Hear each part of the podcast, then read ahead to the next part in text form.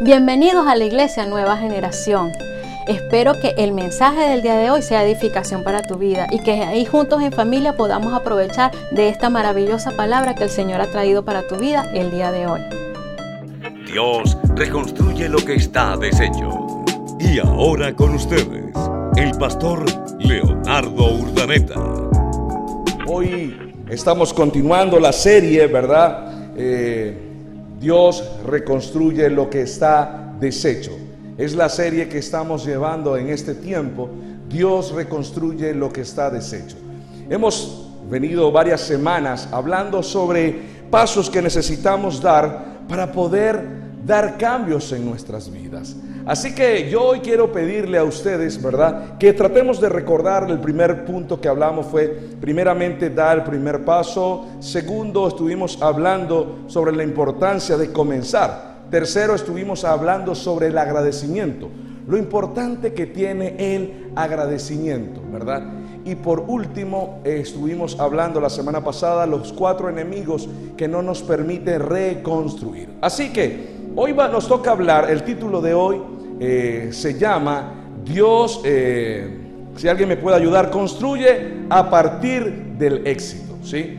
Es el tema que hoy vamos a hablar. Después de que tú tomas la decisión de querer, ¿verdad?, comenzar, das el primer paso.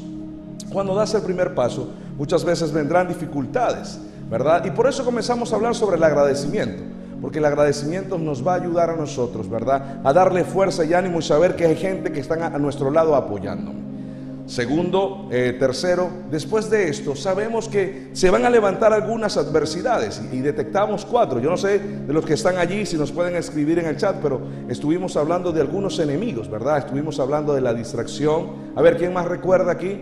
Estuvimos hablando sobre también sobre el desenfoque, la queja, ¿verdad? Estuvimos hablando de cuatro puntos que muchas veces no, no nos permite avanzar. Es más, el comenzar a escuchar a otros.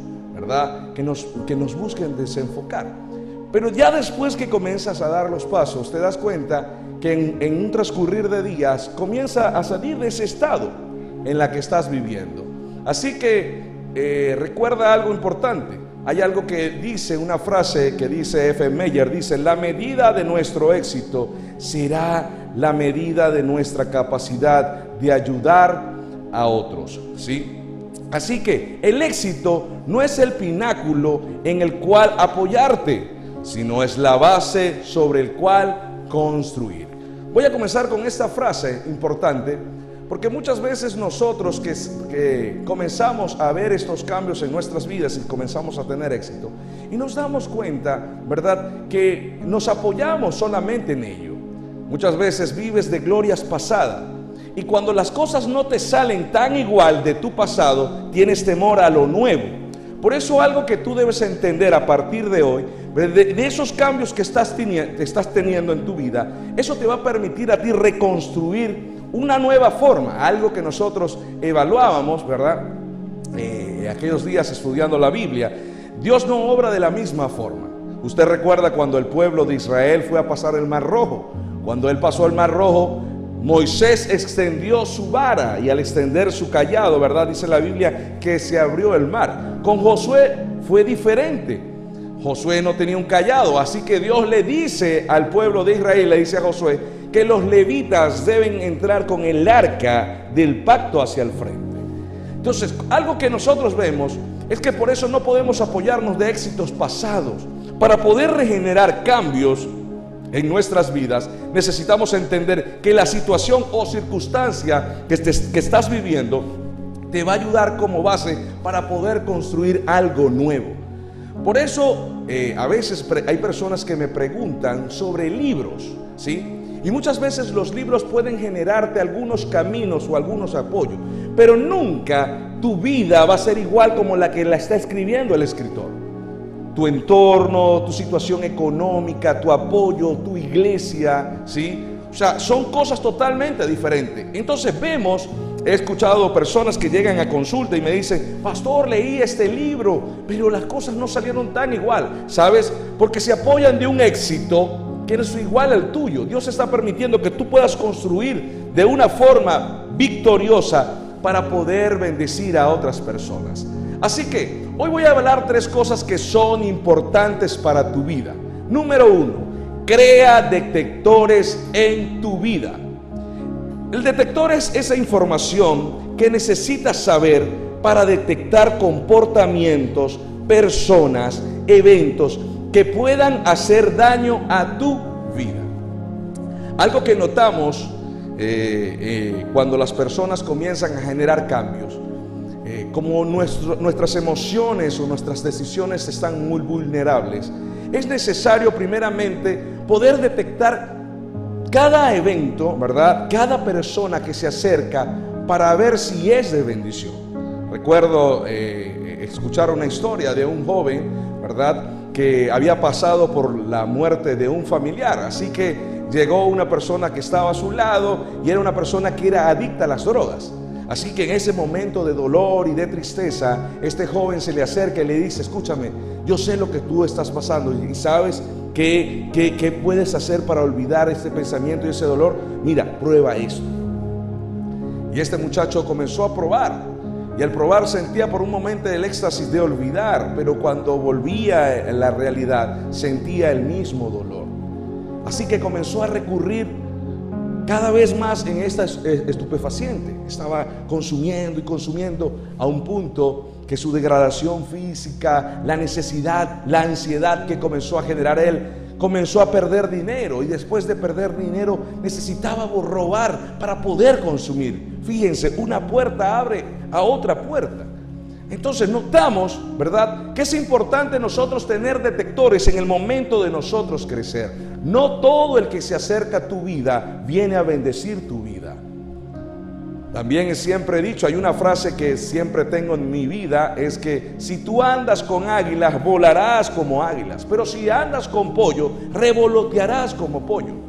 Si tú quieres tener avances, es importante que juntes, que juntes con personas ambientes. Esta semana nos tocó hablar en nuestro grupo de cuidado sobre nuestras amistades.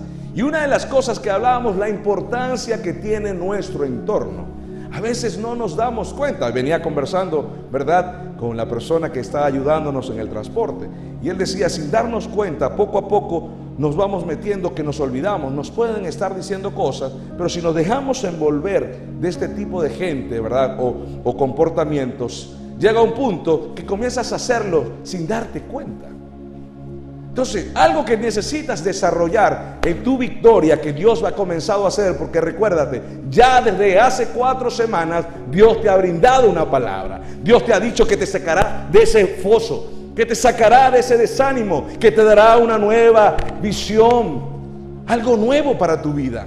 Ahora, ¿sabes cuál es la reacción que necesitas tener? La Biblia establece algo. Nosotros no debemos solamente ser oidores. ¿Sabe qué sucede cada domingo? Que cuando escuchamos, a lo mejor está sentado y le gusta una palabra y dice, amén. Hay personas que dicen, gloria a Dios.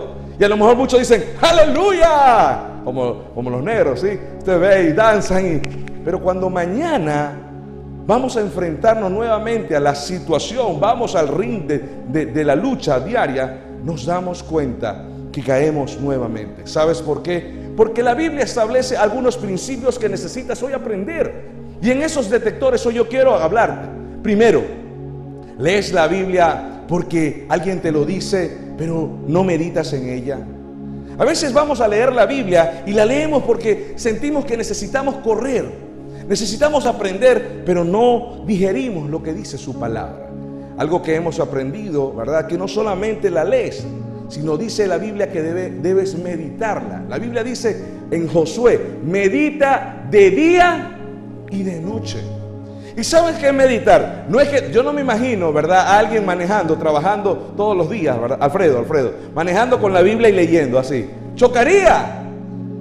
Lo único es que tú debes hacer algo es que la Biblia dice, Señor, tú me guardarás en completa paz. Tu palabra dice que tú bendecirás mi salida y mi entrada. Y usted va meditando y se monta en el automóvil y dice, hoy va a ser un día de bien, de bendición. Escúcheme, yo quiero que usted aplique esto mañana. Usted no se da cuenta que si arrancas el día saliendo de tu casa quejándote, tu día va a ser pesado. Es más, yo voy a recomendarle algo. Si usted comienza mañana diciendo, ay, que mucho trabajo, tu día va a ser pesado. Detecta que tus emociones están teniendo de una vez el control en tu vida. Así que la Biblia establece que medita en ella. Ahora no solamente medita, memorízala.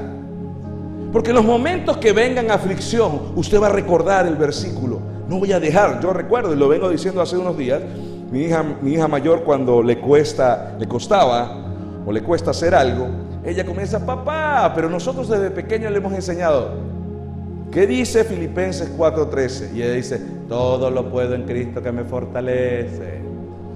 Y lo dice y lo hace. ¿Por qué? Porque cuando tú memorizas la palabra de Dios, vas a la otra acción, a la aplicación. Por eso la Biblia dice que no seamos oidores, sino seamos hacedores de verdad. Primera de Corintios, capítulo 15, versículo, eh, Proverbios 4, 23, perdón, dice, sobre todas las cosas, cuida tu corazón, porque éste determina el rumbo de tu vida. La Biblia comienza a aconsejar, cuida tu corazón. Hay personas que comienzan a ver noticias desde muy temprano. Yo, yo siempre les digo a las personas, esto hay que tener un detector. Saber hasta qué punto debes involucrarte en las noticias. Porque veo personas que se involucran tanto hasta emocional que sus estados hablan de lo catastrófico que a lo mejor está pasando en el mundo. A veces hay eventos que eh, aparecen en redes sociales que te hacen sentir mal. Escúchame, a lo mejor viviste momentos especiales en tu pasado. Y a veces las redes sociales te hacen llevar tus emociones al pasado y decides vivir un día desagradable, extrañando algo que tu sentimiento, ¿verdad? Y tus emociones se hacen, te hacen sentir mal. Entonces detecta algo. No puedes levantarte viendo cosas negativas porque tu día será negativo. La Biblia dice, sobre toda cosa guardada, guarda tu corazón. ¿Qué estás viendo? ¿Qué estás escuchando? ¿Cuál es tu entorno? Primera de Corintios 15, 33 dice, no os dejéis engañar. Las malas compañías corrompen las buenas costumbres. Vengo desde hace día hablando este principio y es importante que usted tome decisiones. No me voy a, extender en esto porque ya hemos reforzado algo. Pero sabes que es difícil, necesitas tomar la decisión de desprenderte de personas que te hacen volver a caer.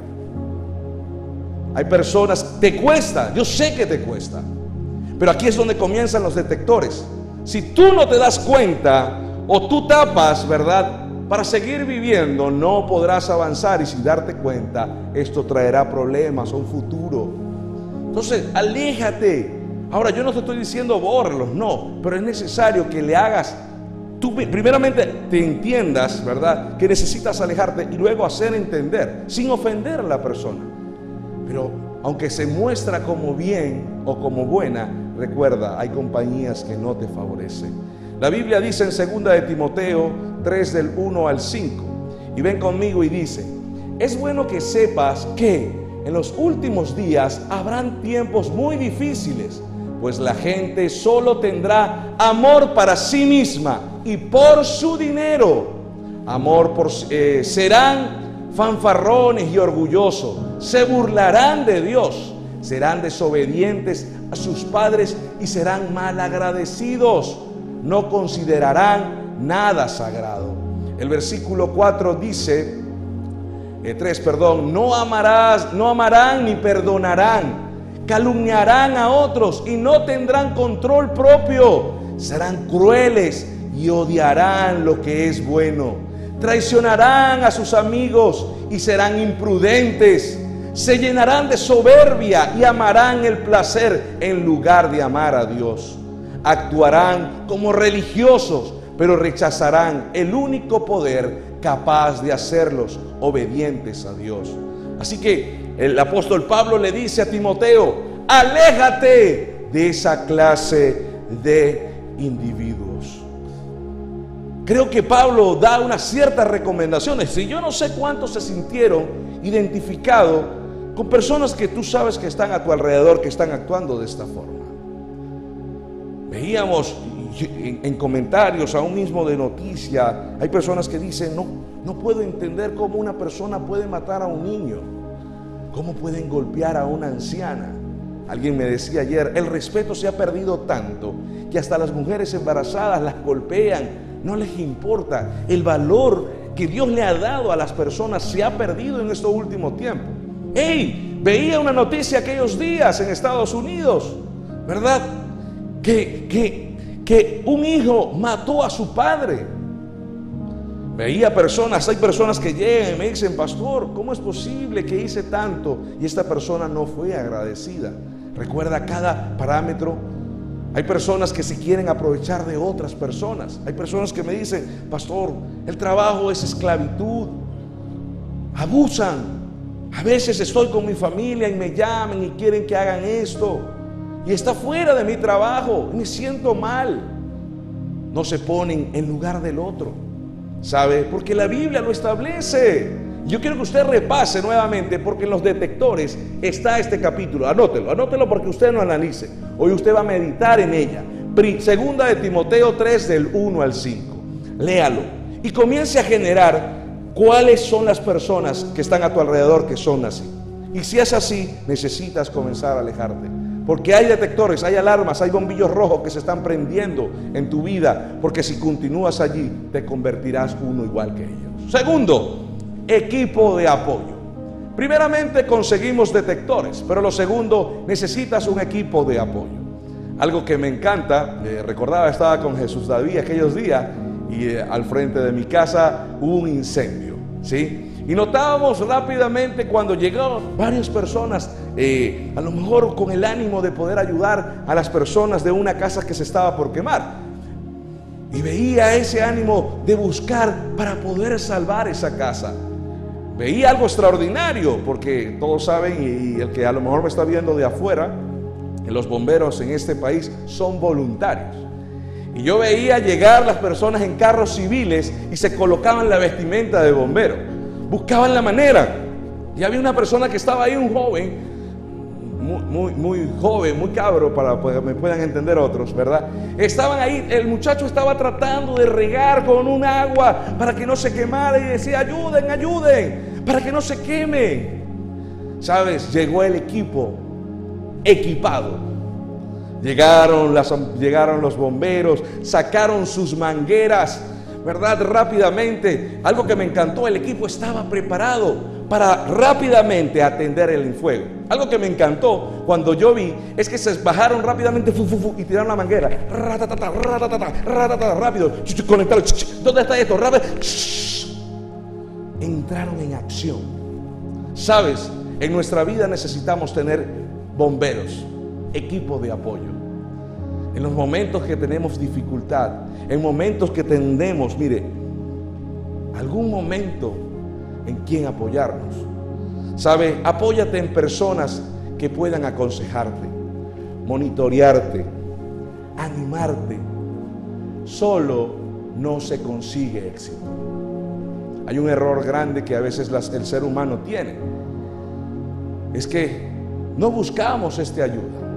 Y a veces la gente no surge ni sale de un evento, es porque está solo. ¿Recuerdas lo que dice Proverbios 12, 26? La Biblia dice en Proverbios 12, 26, el buen amigo da buenos consejos, el malvado se pierde en su maldad. Eclesiastés 4:9 dice, más valen dos que uno solo, pues tienen mejor remuneración por su trabajo, porque si uno de ellos cae, el otro le levantará a su compañero. Proverbios 13:20 dice, camina con sabios y te harás sabio. Esto me encanta.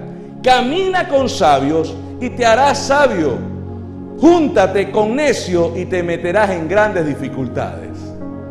Mire, yo creo que este ha sido uno de los consejos que yo he tomado desde mi juventud, aunque sigo siendo joven, ¿sí?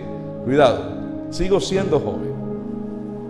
Escúchame, desde tu juventud, si andas con gente sabia, te convertirás en gente sabia. Yo no sé cuántos recuerdan, pero siempre en nuestro salón de clase estaban los cerebritos, los brain. Yo no sé cuántos conocieron eso. Son un equipo que siempre, cuando decían, vamos a hacer un trabajo, se reunían rápidamente ellos, ¿sí o no? Porque ellos querían salir bien. Ellos querían salir bien. Y las personas a veces que querían estar ahí con Joel y con Victoria y con Paola porque eran las mejores alumnas, sí, y querían, que les viera, aquí estoy, pero no, ellas no los miraban. no sé cuántos vieron o tuvieron esa posición, sí. Pero hay algo importante, yo siempre vi compañeros también ¿verdad? Yo, yo nunca estuve en ese promedio de 20, 20, 20, 19, 20. Estaba ahí entre los buenos y los malos. ¿Tú cómo estabas también, verdad? Te reíste. Estaba ahí, mire, 15, eh, bueno, en Venezuela se, evaluaba del 1 al 20, ¿sí? Bueno, y en mis tiempos, porque ahorita se evalúa por el abecedario, por colores, y por minúscula y mayúscula, y puntos y comas, no sé. Hay tantas variantes que hay. Pero yo era alrededor entre eso, entre 20, este, estaba entre 17, 16, 15, muchas veces 14, pero después me recuperaba 17, estaba así, ¿sí? Ahora, yo quiero que tú entiendas algo. Cuando estaba adolescente siempre trataba de buscar estar con personas mayores que yo. Y ellos me brindaban a veces experiencias en las cuales me permitían de repente eh, tener no solamente el conocimiento, sino también me ayudaba a apoyar y ayudar a otras personas también. Yo recuerdo una amiga que también está aquí en Chile, estábamos en octavo grado o octavo básico, eh, sí se dice, ¿verdad? ¿Cierto? Eh, y nosotros cuando entraba en las temáticas sexuales, la gran mayoría de hablar sobre la sexualidad es un tema a veces que muchos padres no hablan en casa. Eh, a veces la información viene desde revista. Eh, recuerdo todavía en mi tiempo el internet no era algo que se veía, ¿sí? Así que era una información que surgía. Y, ella y yo comenzábamos a aconsejar a muchos muchachos sobre este evento porque gracias teníamos un pastor de jóvenes, un gran amigo, ¿verdad? Y un gran mentor, que nos enseñó muchos principios cuando nos reuníamos. Entonces, mire, algo que yo valoro el trabajo que está haciendo Jesús David y que los muchachos aprendan es que con su edad ellos puedan crecer, no solamente para su vida, sino tener herramientas para dar a los demás. Eso se llama un equipo de apoyo. Porque comenzamos a tener gente que pueda ayudarnos a salir aún mismo de nuestras debilidades. Entonces, primero, ¿verdad? Necesitamos conectar o saber tener detectores. Segundo, necesitamos tener un, un equipo de apoyo. Pero por último, algo que necesitamos es que ceda, cede el control plenamente a Dios. Permite que Dios te guíe al cambio. Permite que Dios te muestre el éxito. Aquí es donde voy. Es necesario que puedas hoy, porque ya estoy terminando con esto. Creo que eh, eh, estoy dando pasos prácticos para que puedas salir a lo mejor de esa destrucción. Recuerda lo que dije hace unas semanas. Nunca podrás reconstruir en escombros. Escúcheme, y eso es la frase para hoy el hashtag. No podrás reconstruir en escombros. Necesitas sacar, y aún ustedes han escuchado cuatro semanas sobre este tema, todavía no has levantado el primer escombro en tu vida. ¿Y sabes por qué? Porque no sabes dónde comenzar. No sabes qué instrumento implementar. Así que yo te voy a motivar el día de hoy. Cede el control a Dios. Algo que me ha encantado, yo vi dibujo técnico, a muchos les gustó, a otros no, ¿sí? Pero recuerdo haber visto dibujo técnico y me, me tocó ver lo que era planos de casa. A lo mejor nosotros no estábamos estudiando ingeniería civil, pero nos tocó hacer líneas gruesas, planos, cómo se ubicaban los muros y todo esto. Y a mí me encantaba eso, porque a mí me gusta organizar cosas. Y cuando comenzaba, ¿verdad? Yo a evaluar las, por qué las entradas, por qué las ventanas estaban en ese lugar, ¿verdad? Muchas veces hay cosas que no sabía hacer. Y me refería rápidamente a mi profesor. Y no solamente le decía dónde iba, sino que me explicara por qué lo hacía.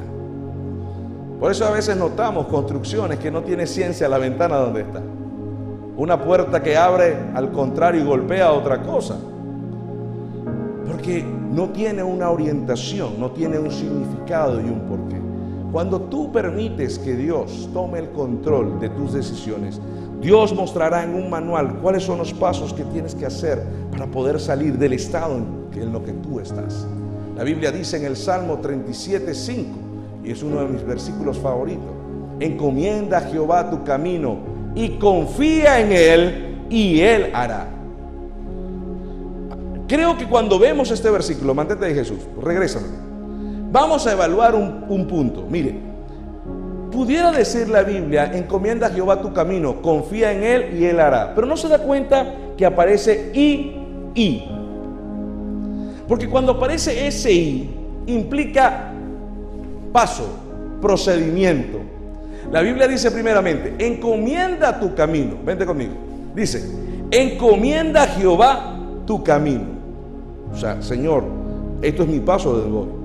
Pero luego dice, y confía. Segundo paso. O sea, el encomendar no te lleva a que tú confíes. Y aquí es donde voy. Eres tú quien tienes que tomar la decisión de confiar. Hay personas que se jactan y saben la Biblia, pero cuando pasan la situación yo los confronto. ¡Ey! Pero no era lo que tú colocabas en tu red, decías que Dios te iba a ayudar, que Dios te iba a dar la solución. ¿Por qué no crees lo que estás publicando? Porque a lo mejor encomiendas a Dios, pero no confías. De eso se trata la confianza, en descansar en Él. Que aún en los momentos difíciles que no entiende, Dios está obrando para bien. Amén. A los que aman a Dios. Pero lo tercero es que si tú confías, Dios va a actuar. Entonces la pregunta, vea este procedimiento. El éxito para que tú veas la bendición sobre ti no está en el encomendar. Hey, presta atención porque estoy terminando, pero quiero que preste mucha atención. Fíjense su mirada, porque aquí es donde vamos y quiero sacarlo a lo mejor de una zona cómoda. Muchos me dicen, pastor, yo estoy orando para que me vaya bien. Eso es encomendar. Pastor, yo estoy orando para que yo tenga éxito en este país. Pastor, yo estoy orando por mi negocio. Pastor, esto está bien. Pero el éxito de ver la bendición no está en la encomienda, está en la confianza en el Señor. Amén. En la fe. Entonces, cuando tú confías en Dios, es donde tú dices, yo tengo la certeza, que aunque no lo vea, yo veo el carro que Dios me va a dar, yo veo la casa que Dios me va a dar, Dios me va a dar el negocio, Dios me va a dar el ministerio, Dios me va a dar lo que yo necesito. Pero aquí es donde voy. Confía en el Señor. Es la certeza de lo que tú vas a esperar. Estás convencido que así va a ser. Algo que yo he aprendido en negocios es que nunca en tu primer intento las cosas van a salir bien. Muchos le llaman golpe de suerte. Pero nunca. Yo, veía a una persona aquellos días y, siempre recomiendo esto montó un negocio y, abrió un mini market, ¿sí? Y, comenzó a comprar todo y buscó créditos y, dijo, no, el primer día vendo por lo mínimo unos 200 litros. Y lo triste, que pasaba la hora y nadie entraba en su mini market. Llegó una persona y cuando llegó no preguntó nada sino que miró a su alrededor y salió. Yo, yo quiero que usted se ponga en el lugar de ellos. Escúcheme, usted que me está viendo. Imagínese la emoción. Llegó el primer cliente y se da la puerta y se va. Algo que he aprendido en la vida que se llama constancia. Y cuando tú eres constante y le dices, Señor, muéstrame los pasos que debo dar, Dios va a darte la, fuerza y Dios va a mostrarte cada cosa que vas a hacer. Amén. Entonces, hoy traigo esta palabra también, porque si tú estás emprendiendo algo nuevo, estás reconstruyendo tu vida en este país, tú que estás reconstruyendo con una nueva relación, escúchame, voy a hablar de parte de Dios. Tú que estás en este tiempo dándote una nueva oportunidad de algo que hiciste en el pasado y sientes que a veces vienen pensamientos a veces sientes que las cosas no surgen rápidamente. No te preocupes. Confía que Dios se va a encargar de lo demás. Ahí está el secreto de hoy, esa palabra revelada. No solamente se trata de encomienda. Hay personas me llaman, hoy me llamaban, en la madrugada de ayer me escribían personas y me decían, pastor, quiero que ore por esto, pastor, quiero que ore por esto. También podemos orar. Pero yo puedo encomendar, pero lo que tú necesitas saber es que necesitas confiar en Dios. veamos Salmo 37, ¿verdad? dice 32.8, te haré entender y te enseñaré. Fíjense, ¿cómo actúa Dios cuando tú confías? Te vas al versículo 32.8, dice, Él te va a hacer entender y te va a enseñar el camino en que debes andar. Y esto me encanta. Sobre ti, dice la Biblia, sobre ti fijaré mis ojos. Algo que hace un scout de deporte es que cuando ve a un prototipo, a un joven, un deportista prototipo, pone su mirada en él y sabe que ese deportista, ese joven, va a ser dar buenos resultados en la disciplina que está. ¿Sabes lo que hoy está sucediendo? Que Dios hoy está colocando como scout la mirada sobre tu vida, diciendo, él, yo tengo grandes planes para él y será un hombre y una mujer de bien. Será un hombre que será evidente de la gloria del Señor. Amén. Así que quiero cerrar con dos promesas que a lo mejor los has escuchado muchas veces, pero es donde quiero que tú descanses. Romanos 8:28 dice, sabemos que Dios va preparando todo para bien de los que le aman, es decir, de los que Él ha llamado de acuerdo a su plan todo lo bueno y todo lo malo que sucede te va, te ayudará bien. Yo no sé cuántos recuerdan la historia que conté en un momento sobre la historia del profesor, el alumno, ¿verdad? Y la vaca, ¿sí? Pero me voy a tomar, porque ya me quedan pocos minutos y ya voy a terminar, me voy a tomar rápidamente para después dar el último mensaje y preste atención. Porque aquí hay mucha gente que a lo mejor se está quejando por lo que está viviendo. Muchos están pensando que Dios no escucha su oración. Muchos han pasado pensamientos que dicen, Dios a mí no me presta atención. Dios tiene hijos favoritos y yo no soy uno de ellos. ¿Sabes la historia de un hombre que tenía una vaca y esa vaca sacaba solamente un par de litros de leche diario? Un profesor y el estudiante van rápidamente y ven y le visitan. Y ellos ven, el profesor mira la miseria donde ellos viven.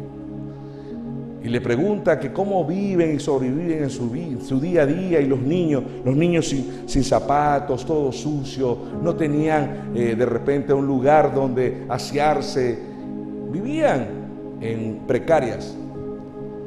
Así que el profesor vio la gran necesidad en la entrevista y el, y el joven estudiante estaba aprendiendo allí. Dice que en la noche, antes de irse, en la mañana, en la mañana se iban a ir, pero ellos decidieron irse de madrugada, así que agarró el profesor, salió y, pasó un cuchillo sobre el cuello de la vaca. El estudiante se sorprende y le dice, calla. Y a medida que iba caminando de regreso en camino, el joven estudiante iba molesto con su profesor porque si el profesor, él decía dentro de, sí, si el profesor sabía que con estos dos litros de leche se alimentaban, se sustentaban, ¿por qué él había hecho eso? Muchas veces nosotros estamos como ese joven. Comenzamos a argumentar lo que nos está pasando en la vida. Nos quejamos, nos molestamos. Pero el maestro está obrando en ti. A medida que iban caminando, el joven quería hablarle al maestro y le dijo, guarda silencio. Escúchame, se volteó y le dijo, por tres meses no hablarás lo que sucedió. Le molestó más al estudiante. Así que regresaron a la universidad, fueron a clase y tres meses después, un día le dice, ven, vamos, visitemos a esta persona. Él iba en su camino pensando, que los iba a encontrar a lo mejor muertos, habían tenido que vender a lo mejor el poco terreno que tenían. Y ya iba predispuesto. Yo quiero que Dios vaya revelando palabra en este momento porque estoy terminando. Muchas veces tú te predispones al evento que estás viviendo. No permites que Dios comience a obrar. Ves más el problema que lo que más Dios tiene para ti. Así que este joven iba, cada vez que se acercaba, iba con una expectativa de culpar al profesor porque era el momento de quejarse ante él. Así que cuando llegó al lugar, el terreno no tenía casa. Habían pasado máquinas y se veía sembradíos. ¿Sabes? Este muchacho comenzó a firmar y a caminar con mayor firmeza para decirle al profesor lo que había pasado, que por su culpa a lo mejor esa gente había muerto. Comenzaron a argumentarse, comenzaron a llenarse de ira, comenzaron a llenarse de amargura. ¿Cuántos de ustedes están llenando en este momento por lo que estás viviendo? Pero no saben lo que está haciendo el maestro. Cuando ellos llegan, el profesor le dice, pregúntale al vecino dónde están ellos. Él lo mira y cuando le pregunta le dice, oye no, ¿dónde están? Murieron. A lo mejor, dígame dónde están. Le dice, ve aquel negocio que está allá Ahí, ahí están ellos. Y es el sorprende. Así que el profesor nuevamente le dice, cuando regresemos, hablas. Dice que cuando entraron había un pequeño mini market estaba iniciando. Y tenían algunas, algunas hortalizas, tenía algunas verduras, tenía algunas frutas. Y sabe, el hombre estaba contento cuando lo vio maestro, hola alumnos, y los abrazó con mucho cariño. Su esposa salió contenta, estaba arreglada, bañada, sus niños tenían zapatos. Y él comenzó a sorprenderse de lo que estaba pasando, el joven estudiante.